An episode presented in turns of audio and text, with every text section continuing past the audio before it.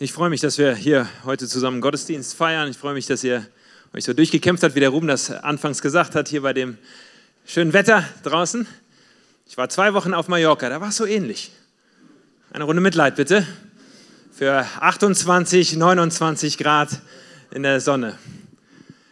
Ja, schön, dass wir heute hier sind. Es ist eine ganz besondere Woche für uns äh, von Kirchenaktion. Das habt ihr mitbekommen und einige haben das schon ganz besonders auf dem Herzen gehabt, in den letzten Wochen und Monaten dafür zu beten, weil das die Woche ist, die heute beginnt, wie der Ruben gesagt hat, ganz richtig, wo wir in Offenbach starten werden. Und Leute aus dem ganzen Rhein-Main-Gebiet werden zusammenkommen, aber auch weit darüber hinaus. Über 130 Leute haben sich angemeldet. Und wenn ihr mit etwas rauslauft heute aus diesem Gottesdienst, dann ist es hoffentlich mit dem inneren Gebet, Herr, schenk du doch Segen, schenk du doch Gnade für das, was wir diese Woche dort tun wollen, wenn wir unterwegs sind auf den Straßen und in den Häusern und auf den Gassen und in den Einkaufszentren, um mit Menschen in Kontakt zu kommen. Ich möchte über diese Stelle sprechen, die, die Claudia uns vorhin schon vorgelesen hat, aus Apostelgeschichte Kapitel 20. Wenn ihr eine Bibel dabei habt oder euer Smartphone, dann dürft ihr Apostelgeschichte Kapitel 20 aufschlagen, denn dort wird uns berichtet von den letzten Worten, die Apostel Paulus der Gemeinde in Jerusalem mitgegeben hat. Er geht bei diesen Worten davon aus, dass er recht schnell, recht bald umkommen wird und sterben muss.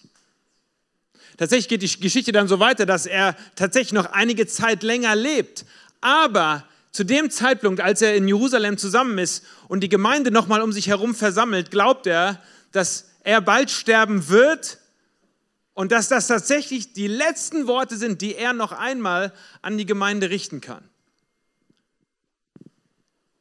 Und denkt nun mal ganz kurz darüber nach, was so eure letzten Worte wären, wenn ihr nochmal die Gemeinde oder die Familie, einige haben jetzt ihre Smartphones inzwischen draußen und es pingelt, genau, sehr gut, ist ja nur, um die Bibel rauszuholen, nicht E-Mails zu checken oder sonst was. Stellt euch mal kurz vor, ihr wüsstet, dass ihr nicht mehr lange zu leben habt und hättet noch mal die Möglichkeit, eure Familie um euch herum zu versammeln. Vielleicht eure Eltern, vielleicht eure Geschwister oder eure Kinder, vielleicht eure Nachbarn oder Freunde, eure engsten Freunde, weil ihr noch einmal etwas sagen wollt, weil ihr noch einmal sprechen wollt zu ihnen und ihnen etwas mitgeben wollt. Was wäre euch ganz besonders wichtig, dass sie es hören von euch, aus eurem Mund? Was ist so die Quintessenz von allem, was euch eigentlich so im Leben und jetzt auch im Angesicht des Todes wichtig ist, weiterzugeben?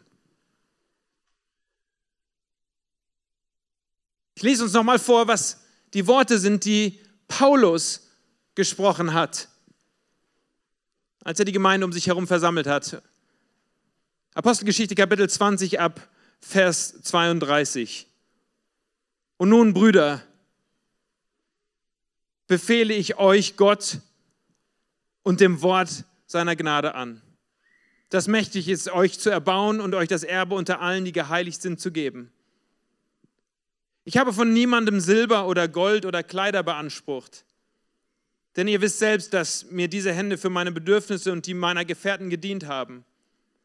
Ich habe euch in allem gezeigt, dass man so arbeitend sich der Schwachen annehmen müsse und an die Worte des Herrn Jesus denken, wie er gesagt hat, geben ist seliger als nehmen. Vers 26. Und als er das gesagt hatte, kniete er, niederte, kniete er nieder und betete mit ihnen allen. Und alle weinten sehr. Und sie fielen Paulus um den Hals und küssten ihn am allermeisten betrübt über das Wort, das er gesagt hatte, sie würden sein Gesicht nicht mehr sehen. Und sie begleiteten ihn auf das Schiff. Das sind die letzten Worte, die Paulus gesprochen hat hier zur Gemeinde in Jerusalem. Und ich will es mal im Kern mit zwei Aussagen zusammenfassen, die hier in diesen Worten drin stehen. Das erste ist, was Paulus der Gemeinde mitgibt, ist haltet fest an dem Wort der Gnade. Haltet fest an dem Wort der Gnade. Mit anderen Worten, ihr habt von mir das Evangelium gepredigt gehört. Paulus war ja unterwegs gewesen, um den Menschen zu predigen und zu lehren davon, dass sie in Christus Glauben und Hoffnung und Zuversicht für die Zukunft finden können. Und hier in seinen letzten Worten sagt er ihnen, daran sollt ihr festhalten, an diesem Wort des Evangeliums, an diesem Wort der Gnade, darin sollt ihr euch auferbauen. Und das ist wahrscheinlich etwas, was jeder irgendwie auch so erwartet hat. Natürlich, ein Prediger des Evangeliums erinnert in seinen letzten Worten an das Evangelium, sagt, daran müsst ihr festhalten. Haltet fest an dem Wort der Gnade, dass Gott sich gnädig gezeigt hat über euch und zu euch in Christus Jesus. Und dann führt er aus, wie er unter ihnen gelebt und gearbeitet hat mit seinen eigenen Händen und sich gekümmert hat um die Armen und Bedürftigen und schließt mit den letzten Worten, geben ist seliger als nehmen. Der zweite Punkt in seiner Ansprache hier an die Gemeinde. Geben ist seliger als nehmen. Jetzt, wenn man oberflächlich draufschauen würde auf, auf diese Predigt, die er hier gehalten hat, da könnte man meinen, ja, auf der einen Seite sagt er, ja, also das Evangelium ist ganz wichtig und daran sollt ihr euch festhalten und auf der anderen Seite, äh, Alfonso, bist du da am Würfel drehen? Aber nicht hier in meiner dritten Reihe. Nee, Jungs. Nee, das geht nicht. Das geht nicht. Jetzt kriegt ihr mal eine Predigt gleich vom Papa hier. Also, bevor der Papa euch ins Gebet einschließt hier, müssen wir die Mamas zugreifen hier und äh, ein paar Würfel einsammeln in der dritten Reihe hier.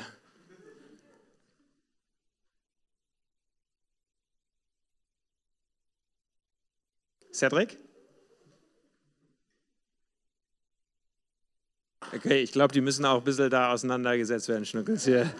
Ja, wir müssen für Zucht und Ordnung hier in der Kirche sorgen, beziehungsweise im, äh, im Theaterraum.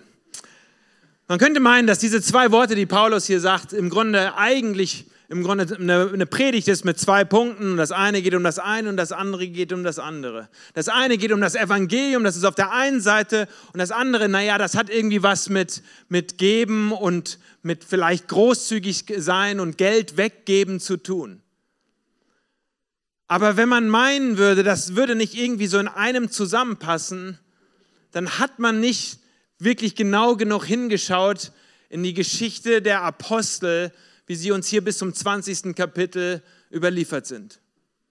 Denn tatsächlich, wenn man genau reinschaut, und das haben wir in den letzten Wochen und Monaten getan, und uns mit der Apostelgeschichte der ersten Gemeinde beschäftigt, dann war für sie im Grunde das Evangelium für sich annehmen und gleichzeitig dann großzügig miteinander zu sein, irgendwie eine Einheit.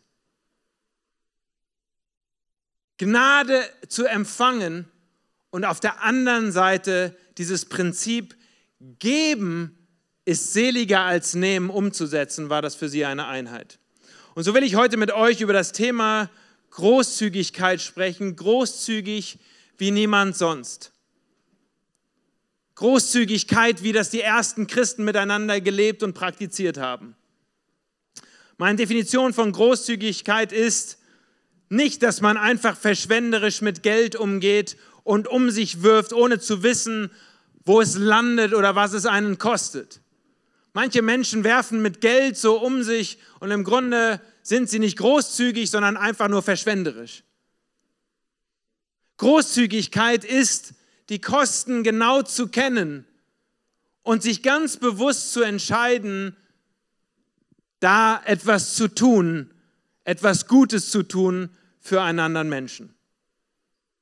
Lass mich in ein paar Punkten das euch mitgeben, was ich rauslese aus der Apostelgeschichte, wenn es um das Thema geht, geben ist seliger als nehmen, das Thema Großzügigkeit. Erstens, bei Großzügigkeit geht es in der Apostelgeschichte um mehr als nur um das rein finanzielle und um das Geld. Schon ganz am Anfang lesen wir in Apostelgeschichte 3 davon, wie Petrus und Johannes unterwegs sind und sie zum Tempel marschieren und während sie im Grunde zum Tempel gehen, um dort etwas um dort anzubeten, um dort Gottesdienst zu feiern, heißt es, dass ihnen auf dem Weg dorthin ein Mann begegnet, der vor diesem Tempel sitzt. Als nun Petrus und Johannes ihn sah, wie er gelähmt dort vor dem Tempel saß und auf einen Almosen wartete, also darauf wartete, dass sie ihm etwas Finanzielles geben würden, Geld geben würden, spricht Petrus zu ihnen, Apostelgeschichte 3, Vers 6, Silber und Gold habe ich nicht, aber was ich habe, das gebe ich dir. Im Namen Jesu Christi des Nazareners steh auf und geh. Petrus und Johannes sind großzügig, richtig großzügig, aber wir sehen hier nicht, indem sie einfach nur Geld weggeben und mal eben einen Bettler ruhig stellen, sondern sie sind großzügig, indem sie das, was sie von Gott empfangen haben, auch genau so einfach und simpel weitergeben und diesem Mann das zusprechen, was auch Jesus so vielen anderen zugesprochen hat im Laufe seines Dienstes. Silber und Gold hatten Johannes und Petrus ganz zum Anfang der Apostelgeschichte noch nicht. Im Gegenteil, es waren Männer, die im Grunde alles zurückgelassen hatten, ihr eigenes Geschäft und Business zurückgelassen haben, um ganz in der Nachfolge zu stehen. So waren sie wahrscheinlich tatsächlich nicht so gut betucht. Aber nur weil sie nicht viel Geld hatten, heißt das nicht und hieß es für sie nicht, dass sie nichts zu geben hatten, sondern ganz im Gegenteil. Sie waren bereit, ganz großzügig zu sein mit dem, was sie von Gott empfangen haben. Petrus und Johannes haben ihren Glauben und ihre Liebe einfach so weiter verschenkt und ausgeteilt. Ich habe eben einleitend gesagt, dass wir diese Woche nach Offenbach gehen und über 130 Menschen sich angemeldet haben, mit uns gemeinsam dort unterwegs zu sein, ab Donnerstagabend bis Sonntagmittag. Und wenn ich darüber nachdenke, dann muss ich sagen, ich finde das einfach eigentlich eine unglaublich verrückte Sache. Da, da melden sich 130 Menschen ein, an, einfach so in einer Stadt aufzutauchen. Und, und wir tauchen auf im Grunde ohne auch ganz genau zu wissen, was für Bedürfnisse und was für Menschen begegnen wir da eigentlich auf der Straße, wenn wir da unterwegs sind. Wir haben über zehn Teams, in die wir uns aufteilen wollen, um gemeinsam dann loszugehen. Es gibt Musiker, die wollen auf die Straße gehen und Musik machen. Es gibt ein Team, was sich vorbereitet hat, ins Krankenhaus zu gehen und die Menschen im Krankenhaus zu besuchen. Wir wollen ein Trauercafé veranstalten im Einkaufszentrum und haben Menschen eingeladen, die im Grunde in letzter Zeit äh, einen Menschen haben gehen lassen müssen, zu kommen und dort für Gespräch ansprechbar zu sein.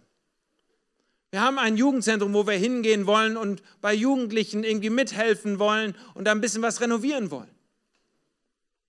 Aber eigentlich, wenn ich so drüber nachdenke, haben wir nicht viel. Also haben wir gar nicht so viel, was wir irgendwie so mitbringen können, außer uns. Außer uns, die wir sagen, wir wollen hingehen, um ein Stück weit, so ähnlich wie wir das in der Apostelgeschichte lesen, Reich Gottes zu leben. Bei Kirchenaktionen fassen wir das ja immer mit Himmel auf Erden zusammen. Wir wollen schauen, wie wir ein Stück Himmel auf Erden dort durch unsere Präsenz hineinbringen wollen, ein Stück weit Gottes Präsenz.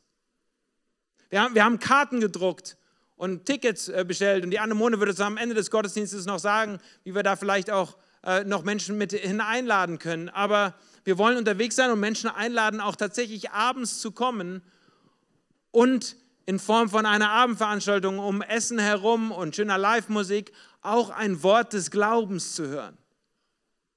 Es ist nicht ganz groß mit Gottesdienst überschrieben, aber wir haben uns vorgenommen, wir wollen Menschen hinweisen auf Christus und sie einladen, das auch für sich persönlich werden zu lassen an diesen Abenden.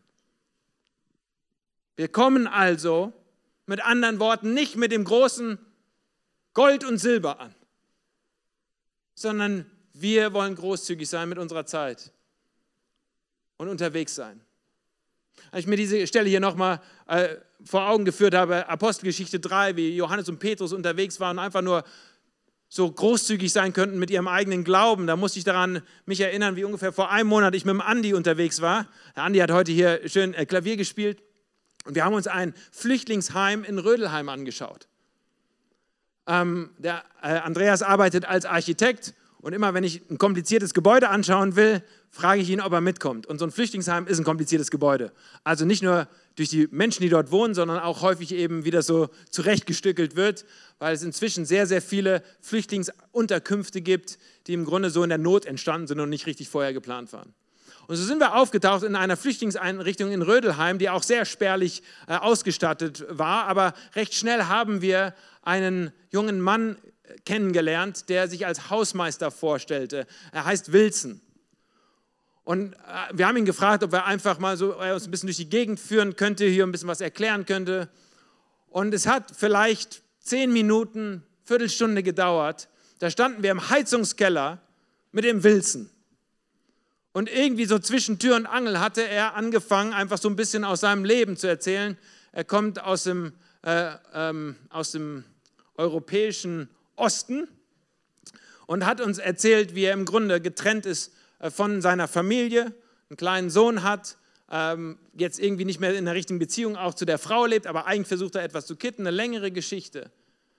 Aber es hat keine Viertelstunde gedauert, da standen wir zusammen im Heizungsraum und haben gefragt, Wilson, sag mal, bist du ein Mann des Glaubens?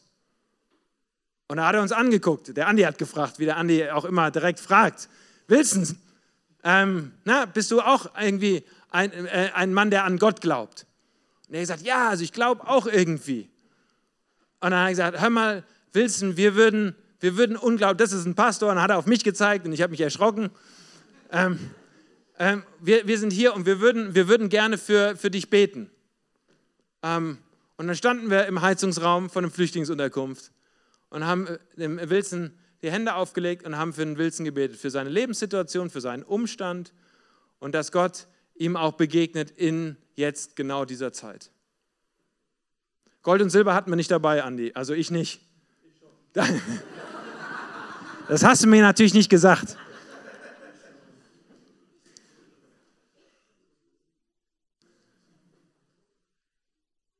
Ganz ehrlich, so, so ähnlich für diejenigen, die nicht diese Woche mit in Offenbach unterwegs sind, dürft ihr euch das vorstellen, dass wir gucken, wen hat Gott da eigentlich vorbereitet?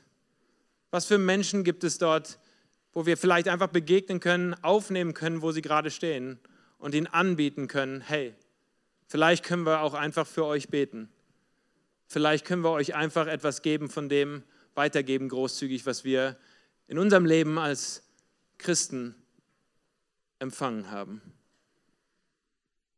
Lass mich mal so fragen, wie großzügig bist du denn mit dem Geschenk des Glaubens, wenn es darum geht, es weiterzugeben? Wie großzügig bist du mit deiner Zeit anderen Menschen gegenüber? Wie großzügig bist du mit dem, was Gott dir geschenkt hat an Wohnung oder Haus, auch für andere? Wie großzügig bist du mit den Worten, der Ermutigung und der Auferbauung, dass Menschen von dir schon wissen, dass wenn du auftauchst, dann ist da ein Stück mehr Hoffnung im Raum, dann ist da ein Stück mehr Glaube im Raum, dann ist ein Stück mehr Liebe im Raum. Die ersten Christen haben sich dadurch ausgezeichnet, dass sie aufgetaucht sind und großzügig ausgeteilt haben. Zweitens, Großzügigkeit war ihr Lebensstil. Für, für die ersten Christen war, war großzügig zu sein nicht einfach nur irgendwie ein Gebot, was sie halten mussten, sondern es ging in ihr ganzes Leben über. Apostelgeschichte Kapitel 4, Vers 32 ist eine Beschreibung der ersten Gemeinde. Die Menge der Gläubigen ab Vers 32, aber war ein Herz und eine Seele. Auch nicht einer sagte von seinen Gütern, dass sie sein eigen waren, sondern sie hatten alles gemeinsam. Vers 34. Es war auch keiner unter ihnen, der irgendwie Mangel hatte.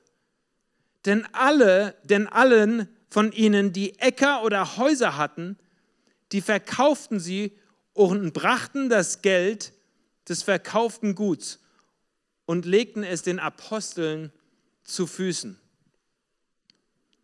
ich weiß nicht, wie ihr so eine Textstelle lest, aber mir scheint das fast fantastisch zu sein. Eine Gruppe von Menschen, die ein Herz und eine Seele sind und wo keiner Mangel hat, weil der eine guckt, wie er dem anderen was abgeben kann. Da ist niemand, der, der irgendwie am Hungertuch nagen muss, weil andere sich mitkümmern und mithelfen. Diese Stelle hier, Apostelgeschichte 4, gehört zu den meist zitierten Passagen der Bibel von dem großen Kirchenvater Augustinus. Über 50 Mal in seinen Werken benutzt Augustinus genau diese Stelle, die erste Kirche und den Kern von Gemeinde zu beschreiben. Und sagt, im Kern sind wir eine Liebesgemeinschaft. Eine Gemeinschaft, wo der eine sich um den anderen kümmert und man gerne großzügig miteinander teilt. Man nicht zurückhält und sagt, das ist aber mein Geld, sondern das Geld auch gegeben wird, um dem anderen zu helfen. Es war auch keiner unter ihnen, der Mangel hatte, sondern sie gingen hin und verkauften Land und Häuser und legten sie den Aposteln zu Füßen. Ich weiß nicht, wie das für euch klingt. Aber für alle Immobilienbesitzer oder Landbesitzer, das ist so das Heiligste, mein Name im Grundbuch. Mein Geld, angelegt, sicher. Und die Vorstellung, dass man jetzt hingeht und verkauft was, nicht um dann was Größeres zu kaufen, sondern um zu sagen, und jetzt stelle ich das der Gemeinde zur Verfügung, damit Reich Gottes gelebt wird. Kommt nur mir das irgendwie fantastisch vor? Also fantastisch im Sinne von irgendwie so anders, als wir arbeiten und funktionieren? Vor zwei Wochen war ich auf einer Pastorenkonferenz. Ich habe euch ein Bild mitgebracht äh, von einem Mann, mit dem ich mich länger unterhalten habe. Er heißt Kurt. Und bei 60 äh, Pastoren und äh, Menschen aus dem Gemeindevorständen, die zusammen waren in Bad Blankenburg, war er einer der Besucher, die eingeladen waren, aus den Vereinigten Staaten bei uns mit dabei zu sein. Er war mit einer Gruppe von vier, fünf Pastoren aus den USA zu Besuch und an einem Nachmittag saßen wir zusammen und wir unterhielten uns. Und er erzählte mir folgende fantastische Geschichte. Und zwar eine Geschichte von seinem Vater. Sein Vater, den ich auch kenne, sein Vater hatte mit initiiert und mitbekommen, dass seine Gemeinde, zu der er gehörte, ein neues Bauprojekt starten wollte. Und dieses Bauprojekt brauchte finanzielle Mittel. Und damals war die Zahl ausgerufen worden, wir brauchen eine Million US-Dollar, um hier Gemeinde zu bauen, Gemeindehaus zu bauen. Der Vater hatte sich vorgenommen, dass er auch gerne einen Beitrag, und zwar einen sehr großzügigen Beitrag zu diesem Gemeindebau mit dazu beitragen möchte. Er kam durch das Gebet geleitet dahin, dass er sich selbst vornahm, 100.000 Dollar zu spenden an seine Gemeinde, damit die das Haus bauen können. Jetzt hatte er keine 100.000 Dollar, aber was er hatte, war ein Grundstück, das er vor einigen Jahren gekauft hatte für 30.000 US-Dollar. Dieses Grundstück war ungefähr zwei Stunden entfernt von dem Ort, wo er wohnte. Und er wusste nicht genau, wie sich inzwischen äh, die Situation um dieses Grundstück entwickelt hatte. So rief er im Grunde an bei einem äh, ortskundigen Makler und erkundigte sich, gab die Adresse seines Grundstückes bekannt. Und der Makler sagte, ja, also diese Grundstückspreise sind hier ordentlich gestiegen. Ich schaue mir das mal gerne an. Einige Tage später bekam er den Anruf zurück, dass der Makler es einschätzen würde mit ungefähr 55.000 bis 60.000 US-Dollar, wenn er das Grundstück jetzt verkaufen würde. Der Mann, äh, der Vater hier vom Kurt, hat sich gefreut über den Anruf, dass sein Grundstück im Grunde sich im Wert bereits verdoppelt hatte. Aber er sagte direkt zu dem, äh, zu dem Makler, dass für den Preis kann er es nicht verkaufen. Reicht nicht. Was er brauchte, und so rief er es aus, er sagte, er brauchte 130.000 US-Dollar. Also 30.000, weil die hatte er ja irgendwann mal investiert, und 100.000 für seine Gemeinde. Die Geschichte geht so weiter, dass es im Laufe der nächsten Monate noch ein paar mehr Telefonate mit den ortskundigen Leuten gab und der Preis anscheinend zu steigen anfing. Erst 85.000 Dollar, dann 110.000 Dollar. Und innerhalb eines halben Jahres war er bei seinem festgelegten Preis angekommen und verkaufte das Grundstück für 130.000 Dollar. Als ich die Story gehört habe, wie gesagt, ich kenne den Vater, da dachte ich mir, das ist schon krass. Also auf der einen Seite ein tolles Investment und er kriegt ja sein Geld auch irgendwie wieder, seine 30.000 Dollar, die er mal investiert hat. Aber wenn ich mir vorstelle, dass er einen Scheck ausgefüllt hat von den 130.000 Dollar, die er eben auf sein Konto bekommen hat, jetzt 100.000 Dollar wieder wegzugeben. Einfach aus seinem Verfügungsbereich abzugeben, damit die Gemeinde weitermachen kann. Da habe ich mich schon am Kopf gekratzt. Und mir die Frage gestellt, und ich will sie uns und euch heute auch stellen. Wäre das auch was, was du dir nur ansatzweise vorstellen könntest? Ist das überhaupt im Bereich unseres Denkbaren, dass wir sagen, also, wenn ich so ein Investment irgendwie hätte und auf einmal Kapital sich irgendwie auch entwickelt hat, dass ich auch bereit wäre für die Sache Gottes, für das Himmelreich, für die Gemeinde, einen Scheck zu schreiben oder eine Banküberweisung von 100.000 zu machen? Es gibt einen Freund von mir, der immer sagt, wer Wer nicht bereit ist, ein Euro von zehn Euro zu geben, der ist auch nicht bereit und der wird niemals bereit sein, eine Million von zehn Millionen zu geben. Dieses Thema Großzügigkeit fordert mich heraus, wenn ich mir die erste Gemeinde anschaue.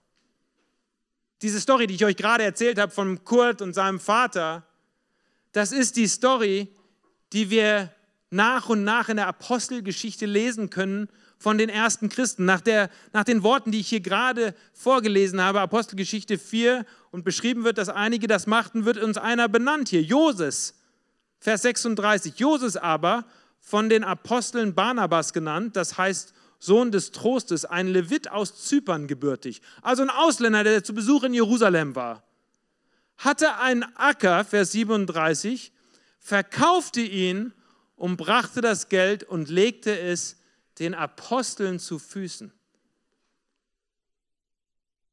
Was für eine krasse Story. Da gab es echt Menschen aus der Mitte heraus, die gesagt haben, ich verkaufe das, was mir gehört und ich lege es den Aposteln zu Füßen. Dieser Begriff, jemandem etwas zu Füßen zu legen. Und das war schockierend, wenn man das hier so im, in, im Kontext liest. Reiche haben sich dadurch gekennzeichnet, dass man ihnen zu Füßen diente. Und offensichtlich, dieser Joses hier, das war ein reicher Mann. Aber anstatt dass er sich nun bedienen lässt, wird es quasi umgedreht und er kommt zu den Aposteln und legt ihnen etwas zu Füßen und übergibt es an sie, damit sie damit Reich Gottes irgendwie leben und weiter ausbreiten können. Es gab ein Prinzip im ersten Jahrhundert und das war das kulturelle Prinzip der Gegenseitigkeit. Und zwar, dass alles im wirtschaftlichen, aber auch im kulturellen und gesellschaftlichen Leben so funktionierte, dass das, was man gab, das musste sich auch irgendwie wieder im gleichen Verhältnis zurückspielen. das Prinzip der Gegenseitigkeit im Römischen Reich und im ersten Jahrhundert war das alles auf Gegenseitigkeit beruhte. Alle, alle menschliche Interaktion war so angelegt, dass man im Austausch miteinander stand. Mit anderen Worten, wenn man eingeladen wurde zum Abendessen, dann war es ganz klar, man muss den anderen auch einladen zum Abendessen. Anscheinend hat die erste Gemeinde mit diesem Gegenseitigkeitsprinzip gebrochen. Denn als die Äcker und die Häuser verkauft wurden und der Joses den Aposteln das vor die Füße gelegt hat und ihnen etwas gegeben hat, hat er nicht erwartet, dass er dafür etwas zurückbekommt. Sondern das Prinzip der ersten Christen war, ich gebe es. Ich stelle es zur Verfügung, es ist weg. Ich erwarte nichts in return. Ich erwarte nichts zurück. Also, die Großzügigkeit der ersten Christen war mindblowing. Ein, ein Lebensstil, den sie angefangen haben. Lass mich mal kurz so fragen. Hast du den Lebensstil der Großzügigkeit mit dem, was Gott dir anvertraut hat?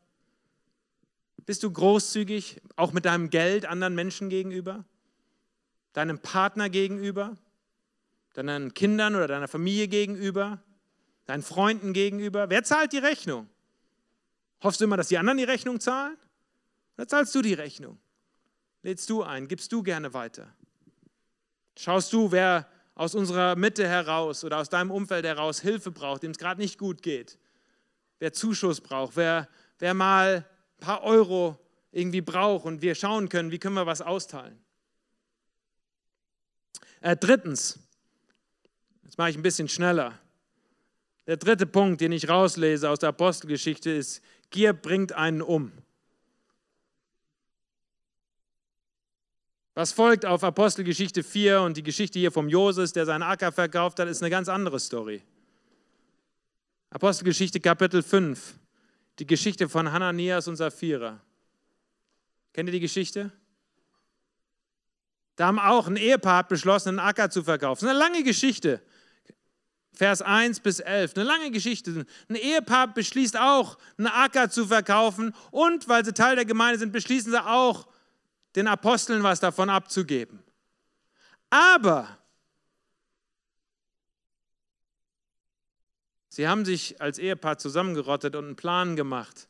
Sagt, ja, wir sagen zwar, wir geben hier alles rein, aber tatsächlich geben wir nicht alles rein. Bringen das irgendwie mit rein zu den Aposteln, aber halten etwas zurück. Petrus bekommt das mit spricht ihn an, Vers 3. Hananias, warum hat der Satan dein Herz erfüllt, dass du den Heiligen Geist belogen und etwas von dem Geld des Ackers unterschlagen hast? Hättest du ihn nicht behalten können, wäre er da nicht deiner geblieben. Und als er verkauft war, war es nicht auch in deiner Verfügung? Warum hast du dir denn diese Tat in deinem Herzen vorgenommen? Du hast nicht Menschen, sondern du hast Gott belogen. Was wir hier sehen, ist, äh, dass da Gier eine Wurzel schlägt im Herzen eines Menschen. Zumindest ist es uns so wiedergegeben. Und was folgt darauf ist, als Hananias, Hananias diese Worte hörte, fiel er zu Boden und starb. Da kam eine große Furcht über alle, die die Story hörten. Ein paar Verse weiter kommt seine Frau nach Hause und Petrus fragt sie, ob sie denn alles so gegeben haben, wie sie es gesagt haben. Und sie sagt, ja, wir haben alles gegeben. Mit anderen Worten, Petrus gibt ihr irgendwie die Möglichkeit, auch noch Buße zu tun oder das zu bekennen. Und, und sie fällt auch tot um. Vers 10. Und sofort fiel sie zu seinen Füßen hin und starb. Da kamen die jungen Männer und fanden sie tot, trugen sie hinaus und begruben sie neben ihrem Mann. Da kam eine große Furcht über die ganze Gemeinde und über alle, die das hörten. Könnt ihr euch vorstellen, wie sich das auch ausbreitete in der ersten Gemeinde, in der ersten Christenheit? Dass diese Form der Großzügigkeit praktiziert wird. Hier war kein Gebot gewesen, dass jemand seinen Acker verkaufen musste. Es gab kein Gesetz, das sagte, hör mal, du musst dein ganzes Geld da reinlegen für die Gemeinde. Das war nicht die Erwartungshaltung. Aber wenn gegeben wurde, dann musste gegeben werden aus diesem freien Herzen heraus und ohne Gier an etwas festzuhalten. Anscheinend hatte hier Menschen sich geöffnet, auch wirklich für Gier und eigenes. Es geht um mein Ding. Lass uns unser Ding nur durchziehen.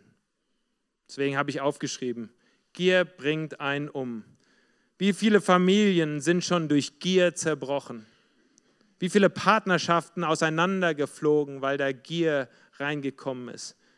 Wie viele Menschen wurden schon aufgrund von Gier ausgebeutet? Einige von uns waren gestern unterwegs hier auf der Straße für äh, den Marsch für die Freiheit. Was steckt denn dahinter, dass so viele Sklaven rund um den Globus es noch gibt, Menschen eingesperrt sind? Dahinter steckt nichts anderes als Gier von anderen. Gier, einen Profit zu machen, in dem andere ausgebeutet werden. Realität in unserer Welt, aber nicht nur da draußen, sondern auch für jeden von uns einfach zu prüfen, Herr, ist da auch irgendwo diese Wurzel von Gier in mir drinne? Wie kann ich da gutes Vorbild sein? Wie kann ich in meiner Familie einen Gegenakzent setzen zu Gier durch meine Großzügigkeit? Selbst wenn alle anderen Geschwister raffgierig sind, wie kann ich denn zeigen, dass ich nicht raffgierig bin und gierig bin? Viertens und letztens, und damit möchte ich schließen, geben ist seliger als nehmen. Das ist, was Paulus als letztes der Gemeinde mitgegeben hat. Geben ist seliger als nehmen. Ich bin immer noch am drüber nachdenken und am lernen, was das für mich bedeutet und wie ich das selber drüber nachdenke. Was heißt das eigentlich, dass es besser ist, wegzugeben als zu nehmen? Ich habe bei mir selber das Gefühl, dass ich auch durch eine ganze kulturelle und soziologische Bildung durchgelaufen bin, äh, äh, im Grunde zu meinen, es ist viel besser, wenn ich was nehme, als dass, wenn ich was gebe.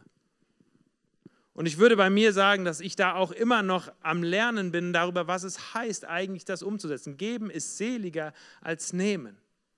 Ihr wisst ja, dass äh, Teil meiner Aufgabe als äh, Verantwortlicher bei Kirchenaktion, als Leiter auch ist, dass ich immer wieder für Finanzen auch mitverantwortlich bin, für Projekte, Gelder mit zu fundraisen oder mit zu organisieren. Und bis vor einiger Zeit möchte ich euch mal beschreiben, wie ich selber so über Fundraising gedacht habe und darüber gedacht habe, auch Menschen nach Geld zu fragen. Ich habe so in meinem Kopf gehabt, so dass hier drüben ist im Grunde der Dienst, den wir tun wollen. Hier ist, eine, hier ist ein neues Projekt, was wir machen wollen. Hier ist eine neue Arbeit, die entstehen soll. Und jetzt muss ich, um das hier möglich zu machen, muss ich hier rüber gehen und irgendwie gucken, dass ich Geld organisiere. Also ich muss irgendwie mich im Kurz mal eben von meinem Dienst den ruhen lassen und im Grunde umdrehen und gucken, hör mal, wie kriegen wir jetzt hier Geld rein und mit Menschen ins Gespräch reingehen, hör mal, wärst du bereit, irgendwie was zu spenden, damit wir hier drüben eine gute Arbeit machen können. Das hat sich äh, geändert, äh, dieses Denken, und ich will euch gleich erklären, in welcher Nuance, äh, als ich einen Mann kennengelernt habe, und dessen Bild habe ich euch mitgebracht zum Abschluss, und zwar ein Bild von, von Daryl Heald. Ich habe ihn auf einer Konferenz kennengelernt, hier ist ein Bild mit einem Teil seiner Familie. Er war ursprünglich Immobilienmakler in Atlanta in den USA. Und vor einiger Zeit, vor äh, schon ungefähr anderthalb Jahre her, kam er zu Besuch hier äh, nach Deutschland und war ein paar Tage mit mir unterwegs.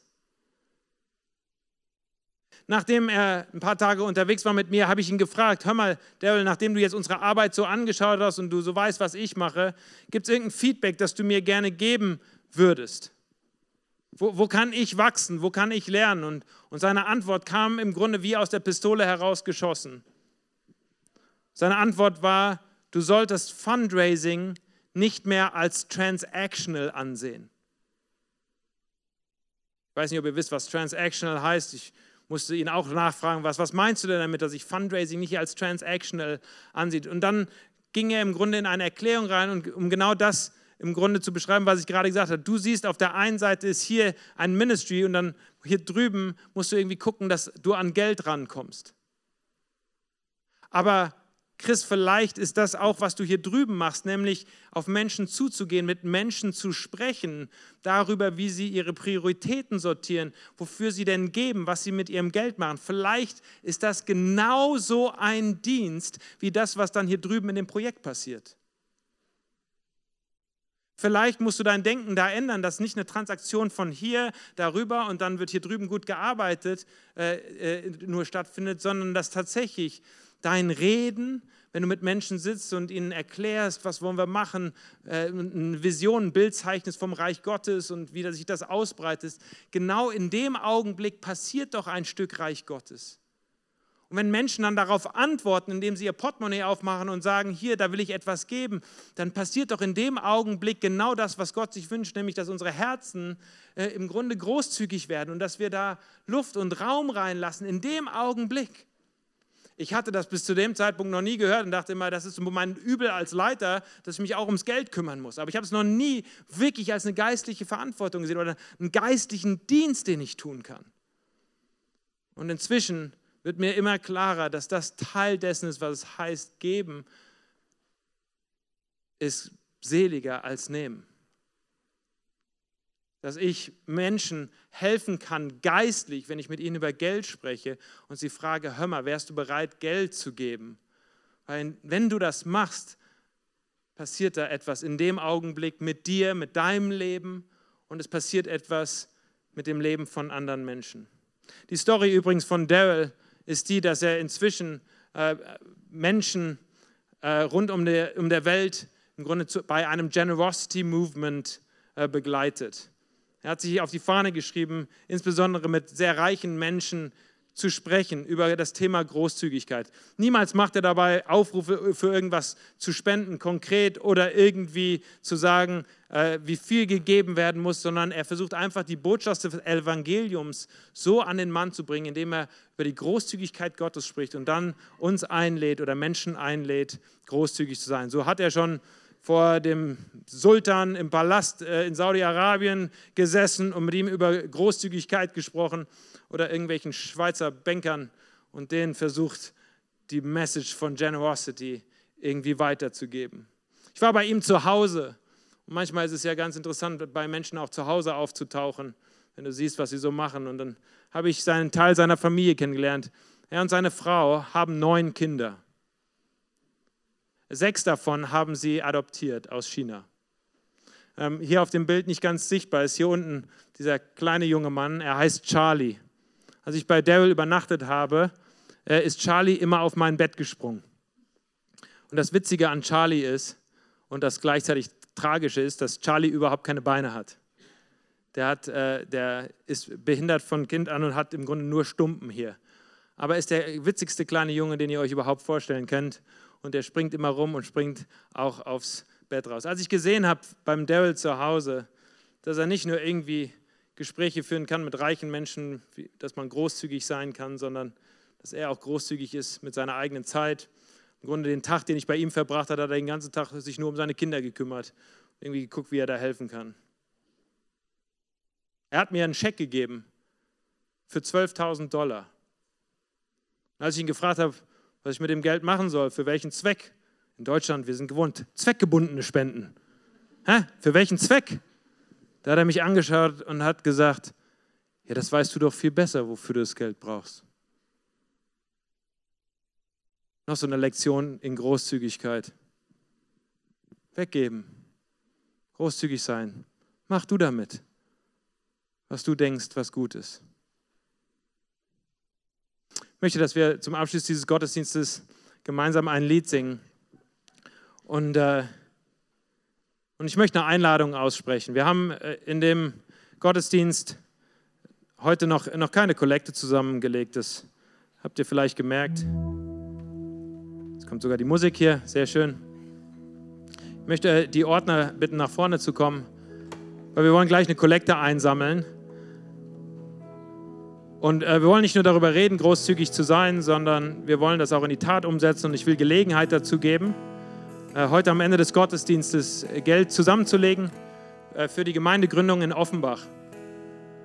Aber das ist für mich eine so wichtige Sache, dass ich sie heute schon ankündige, was wir heute machen, aber eigentlich das, wovon ich mir wünsche, dass es diese Woche über passiert und nächsten Sonntag passiert. Ihr habt vielleicht gehört und eine Einladung bekommen. Nächsten Sonntag feiern wir einen Feststartgottesdienst in der Stadtmission in Offenbach. Der erste Gottesdienst von Kirchenaktion in Offenbach. Werden Menschen aus dem ganzen Rhein-Main-Gebiet zusammenkommen. Ich lade jeden ein, der auch nicht Teil dieser drei Tage ist, nächste Woche mit dabei zu sein. Und da werden wir nächste Woche äh, Karten verteilen, äh, dass man sich eintragen kann, im Grunde jetzt auch finanziell etwas mit beizutragen für die Gemeindegründung in Offenbach. Ich dachte, ich übergebe euch heute schon quasi als eine Vorwarnung. Als eine Vorwarnung mit Karten, wo ihr darüber nachdenken könnt und darüber beten könnt, ob ihr auch mit für Gottes Reich in Offenbach Geld zur Verfügung stellen wollt als eine Sonderspende. Denn das ist, was unser Team braucht. Ich möchte das Team aus Offenbach bitten, äh, mal zu helfen, während wir unsere Kollekte einsammeln, dass jeder auch von uns heute eine, eine Spendenkarte bekommt äh, eine Karte, in der ihr ausfüllen könnt, ob ihr für diese neue Arbeit etwas mitgeben möchtet. Von Kirchenaktion insgesamt haben wir gesagt, dass wir rund 50.000 Euro sammeln wollen, damit die genug Geld im Topf haben, um das zu machen, was sie in den nächsten Wochen, in den nächsten Monaten und vielleicht auch in den nächsten Jahren als Startkapital haben, um irgendwie loszulegen. Wir haben es versucht, irgendwie aufzuteilen auf die verschiedenen Städte, dass wir gucken, wie, wollen, wie viel können wir sammeln, was können wir machen in einzelnen Städten. Sage mal so, Frankfurt ist die größte Stadt. Vielen Sachen, die wir hier machen. Ist auch die reichste Stadt. Aber wir wollen geben und wir wollen beten dafür, dass, dass Gott Menschen aus unserer Mitte anrührt, über die Maßen hin großzügig zu sein. Ich hoffe vorhin, als ihr das Beispiel von dem Acker gehört habt, es gibt den einen oder anderen, der einen Acker hat.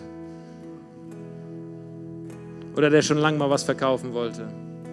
Lasst mich beten und dann wollen wir gemeinsam unsere Kollekte einsammeln. Wenn ihr schon heute was geben möchtet für Gemeindegründung in Offenbach, könnt ihr das gerne machen. Ihr könnt es im Anschluss gerne ausfüllen.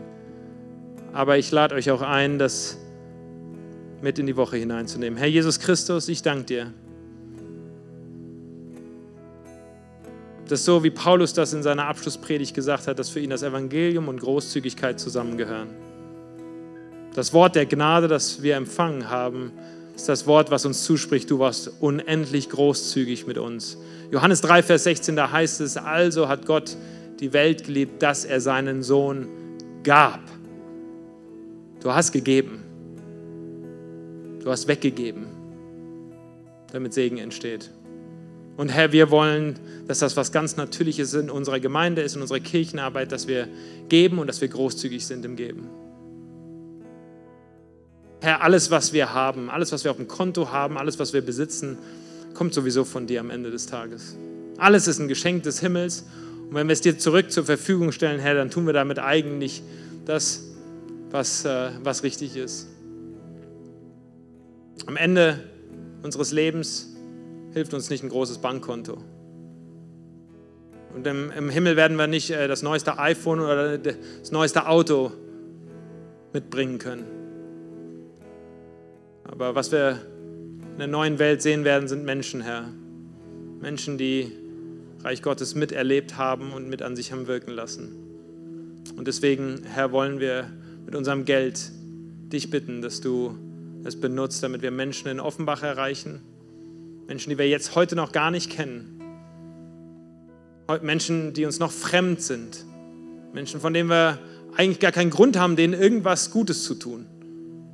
Und doch wollen wir es tun, weil wir Christen sind und weil wir gläubig sind und weil wir geben wollen.